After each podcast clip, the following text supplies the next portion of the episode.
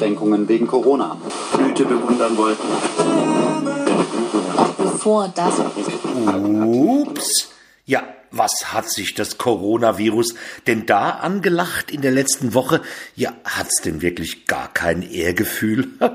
Sich ausgerechnet auf den mächtigsten Mann der Welt zu stürzen, Donald Trump, der doch monatelang noch behauptet hatte, dass es das, was ihn befallen hat, äh, überhaupt nicht gäbe. Und wenn, dann wäre es höchstens the China Virus.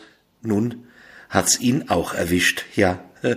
Muss Peking zittern? Drohen die Republikaner mit Vergeltung? Und hat er sich das Virus wirklich eingefangen? Oder ist es nur ein billiges Wahlkampfmanöver, wie manche behaupten? Fake News einem, der stets alles, was wissenschaftlich belegt, quellenmäßig sauber und einfach nur wahr ist, immer als Fake News bezeichnet, dass er nun selbst damit konfrontiert ist, dass viele es ihm nicht abnehmen, dass er wirklich, das ist der Boomerang-Effekt, eine nette Ironie der Geschichte. Aber es geht Ihnen ja schon viel besser, ließ uns der President of the United States, also der POTUS, mitteilen. Seine Melania natürlich auch. Äh, kurz am Rande erwähnt, ist nur eine Frau, the First Lady of the United States, äh, stets nur mit Flotus abgekürzt. Mal ehrlich, da verliert man aber schon jeden Respekt irgendwie, oder? Also, nein, sowas hätten die Obamas nie gemacht. Sich als POTUS and Flotus an das amerikanische Volk zu wenden. Das hat eher etwas von Lolek und Bolek, Pat und Patachon oder Tim und Struppi. Aber bitte doch nichts Staatsmännisches. Aber Hokus Potus äh, zaubert das Virus jetzt weg mit seinem Wundermittel Remdesivir. Hoffentlich haben ihm die Ärzte wenigstens verboten, in unbeobachteten Momenten die von ihm anderen empfohlene Chlorbleiche zu trinken, sonst könnten die Börsen womöglich noch mehr nach unten sausen. Das war unglaublich, oder? Kaum tickerte die Meldung über den Äther, dass Donald Trump sich das Virus eingefangen haben könnte, schon rauschten die Börsen nach unten. Äh, Moment, die Börsen geben nach, weil der schlechteste US-Präsident aller Zeiten vielleicht äh, heißt das im Umkehrschluss, an den Börsen wird es ein Kursfeuerwerk geben, wenn dieser umwelt- und menschenverachtende Supernarzisst in einem Monat wiedergewählt wird? Ja, glaubt zumindest das Leib- und Magenblatt der kleinen Leute, die Bild in ihrer Sonntagsausgabe der BAMS. In der Rubrik Mein Geld schreibt der BAMS-Kolumnist, für die Börse wäre ein Sieg von Donald Trump besser. Er steht für eine wirtschaftsnahe, unternehmerfreundliche Politik, für Ministeuern und einen schlanken Staat. Also ein schlanker Staat, der sich um die sozialen Belange einen Dreck zu scheren hat. Und der Herausforderer, Joe Biden, Biden, Biden, Biden will, Biden will mehr, Biden will mehr Staat, mehr soziale Gerechtigkeit, höhere Abgaben, lohnenswerte Ziele zwar, gut für einen großen Teil, und hier hat beim Kolumnisten die Autokorrektur gegriffen, vermute ich, weil vorher stand da wohl der Fakt für den größten Teil der Bevölkerung, aber nicht unbedingt gut für Börsenfirmen. Ja, und um die geht es schließlich. Ich meine, seit, seit wann haben die Springerblätter das Wohl des sie lesenden Volkes im Auge? Die Börsen werden nervös. Das waren sie schon als Joe Biden. Joe Biden. Ja, das Beste, was die Demokraten nach dreieinhalb Jahren der intensiven Suche nach einem Herausforderer für Trump aufbieten konnten, als der das böse S-Wort sozial in der großen Rededuell-Fernsehschlacht auch nur anhauchte, haben die Auftraggeber von Donald Trump ihm über sein Plug-in-Hörgerät aber sofort die Anweisungen gegeben. Poltern, unterbrechen, nicht mehr zu Wort kommen lassen den Mann, den noch älteren alten Mann, wenn er wieder mit Gesundheitsversicherung oder ähnlichem Sozialklimbim kommt. Es geht um God's own country. Dieses Rededuell, da hat sich auch der Niedergang der Zivilisation schön offenbart, also in jeder Hinsicht. Ne? Also auch die Tatsache, dass bei uns viele Menschen mitten in der Nacht aufgestanden sind, um sich etwas anzusehen, bei dem ohnehin jeder gewusst hat, was dabei rauskommt. Man dafür schlage ich mir doch keine Nacht um die Ohren. Ende der 60er, ja, da stand man mitten in der Nacht auf, um die erste Mondlandung der Amis am Fernseher live mitzuverfolgen, wo und in welchem Studio auch immer sie stattfand. Dann in den 70ern die Boxkämpfe, Cassius Clay, der spätere Muhammad Ali, der erst gegen Joe Fraser, dann gegen George Foreman. Das war Rumble in the Jungle. Da saßen wir morgens um drei fiebernd im Wohnzimmer und waren am verschlafenen folgenden Schultag von mündlichen Abfragen und Extemporalen befreit, weil die Lehrer hatten auch geschaut.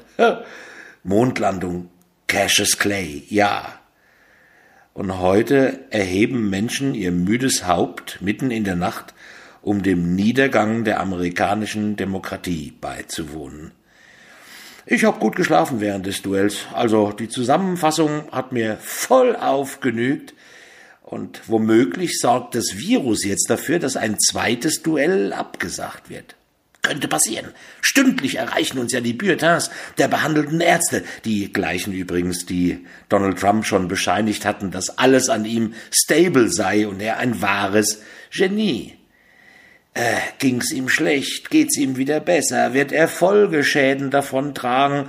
Gut, da müsste zumindest etwas vorhanden gewesen sein, was man schädigen könnte. Äh, dann sitzt er an irgendeinem Tisch und es hat schon ein bisschen was so von den Inszenierungen der verblichenen Sowjetfürsten. Ne, da wurde auch immer wochenlang gesagt, alles in Ordnung, dabei, dabei, dem obersten Sowjet geht's prima, der wurde zum Winken auch immer aus dem Schrank geholt, Brezhnev, Tschernenko, Andropov. Irgendwann waren sie dann doch alle weg. Zum Winken haben sie Donald Trump in einen gepanzerten SUV gesetzt, damit er an seinen vor dem Hospital wartenden Fans grüßend vorbeifahren konnte. Drei Leibwächter im Auto, ohne Mindestabstand zum Superspreader. Aber wenn etwas im Wortschatz von POTUS nicht vorkommt, dann Rücksicht nehmen. Wir bei uns müssen Rücksicht nehmen auf künftige Generationen, schalte es während der Haushaltsdebatte aus den üblichen Verdächtigen. Disziplin! Rasch zurück zur schwarzen Null! Keine Schulden mehr! Komisch. Bei den Schulden interessieren sie sich immer für unsere Nachkommen. Dass die auf unserem Atommüll sitzen bleiben und mit den Folgen des Klimawandels fertig werden müssen, das ist eher, na ja, nö. Das sollen sie mal schön selbst regeln, sich anstrengen. Ja, mir hat es nach dem Krieg auch nicht leicht. Und dann haben wir doch schön gefeiert, ne? 30 Jahre deutsche Einheit. Also, um genauer zu sein, 30 Jahre Tag der deutschen Einheit. Die üblichen Rituale, die üblichen Reden, der Bundespräsident, dessen Redenschreiber ihren Worthülsenbaukasten gerade zu diesem Anlass immer gerne mit ihren Floskeln und Phrasen füllen, die Frank-Walter Steinmeier dann als oberster Bundesbeamter brav und staatstragend vorträgt. Dann noch ein kleines Gruppenfoto. Jo, das war's. Einheit wieder abgehakt. Vier Jahre haben wir jetzt ein bisschen Entspannung, dann geht's wieder los. 35 Jahre Mauerfall. Ein Jahr später 35 Jahre deutsche Einheit. Dann werden wieder Journalisten auf Marktplätzen im Osten sitzen und fragen, ja, wie, erzählen Sie doch mal, wie war das damals? Äh, ach, Sie waren damals noch gar nicht geboren. Egal, erzählen Sie es unseren Zuschauern trotzdem. Dann werden ein paar Wendeverlierer zu Wort kommen und einige, die die damalige Chance begriffen und beherzt ergriffen haben. Puh, was da erst beim Jubiläum zum Hundertsten los sein wird. Also, wenn es die Welt dann noch gibt. Denn so wie das Virus jetzt wieder wütet, so wie die Zahlen steigen, jetzt haben die Teufel an die Wandmaler wieder Hochkonjunktur. Einen vermisse ich im Moment. Also gerade jetzt. Lothar Wieler, der Chef vom Bundesgesundheitsamt, also pardon, vom äh, RKI-Institut. Zweimal die Woche war immer Pressekonferenz an Pressekonferenz mit ihm, bis weit in den Sommer hinein. Und jetzt, wo es drauf ankommt, wo ist er? Haben Lauterbach und Drosten ihm den Posten einfach geklaut? Fragen über Fragen, auf die uns auch die Haushaltsdebatte keine Antworten geben konnte, obwohl sie voll unter dem Zeichen von Corona stand. Dafür sorgte vor allem die Kanzlerin in ihrer vermutlich letzten Generaldebattenrede. Emotional und empathisch wie noch nie jubelte die sie ohnehin stets bejubelnde Presse. Naja, also es war eher, hm, naja, sie hat, äh, ich erlebe derzeit, dass die Vorsicht bei den Menschen nachlässt. Die Pandemie ist noch lange nicht vorbei, aber ich bin sicher, das Leben, wie wir es kannten, wird zurückkehren. Was für eine Freude wird das sein. Aber jetzt müssen wir zeigen, nur Abstand ist Ausdruck von Nähe und Fürsorge. Und alle sagen, toll! Sie könnte auch mal sagen, ich weiß, dass ich Ihnen, liebe Mitbürgerinnen und Mitbürger, alles als Bären aufbinden kann. Das haben Sie 15 Jahre lang gutiert und geschätzt. Warum also nicht auch diesmal? Sie kennen mich. Und alle würden begeistert huldigen. Boah, die Frau ist so ehrlich. Zum Jahresende wird sie Bilanz ziehen müssen, was die halbjährige deutsche EU-Ratspräsidentschaft gebracht hat. Die Hälfte vom Halbjährigen ist schon rum.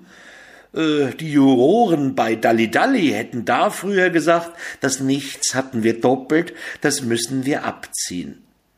Viele sagen ja, es müssen jetzt in der Krise die Macher her, richtige Macher, Anpacker, und da gab es in der Woche auch wieder einen schweren Rückschlag. Reihenweise müssen Kinos schließen, weil der Start des lange ersehnten Blockbusters, der neue James Bond, schon zum dritten Mal verschoben werden musste, obwohl der Titel so treffend ist. Keine Zeit zu sterben. Die Verleiher sagen sich, rechnet sich kaufmännisch für uns aber erst, wenn die Säle voll sind, müssen die Kinos halt sterben. Dabei bräuchten wir doch gerade jetzt einen wie James, den Superheld, der den Kampf gegen das Virus aufnimmt, das sich anschickt, die Weltherrschaft zu übernehmen. Ein Virus, das sich von niemandem fürchtet, von nichts zurückschreckt, nicht einmal vor Donald Trump. Da braucht es wahrlich alle Superhelden. In diesem Sinne, gesund bleiben und bis nächste Woche.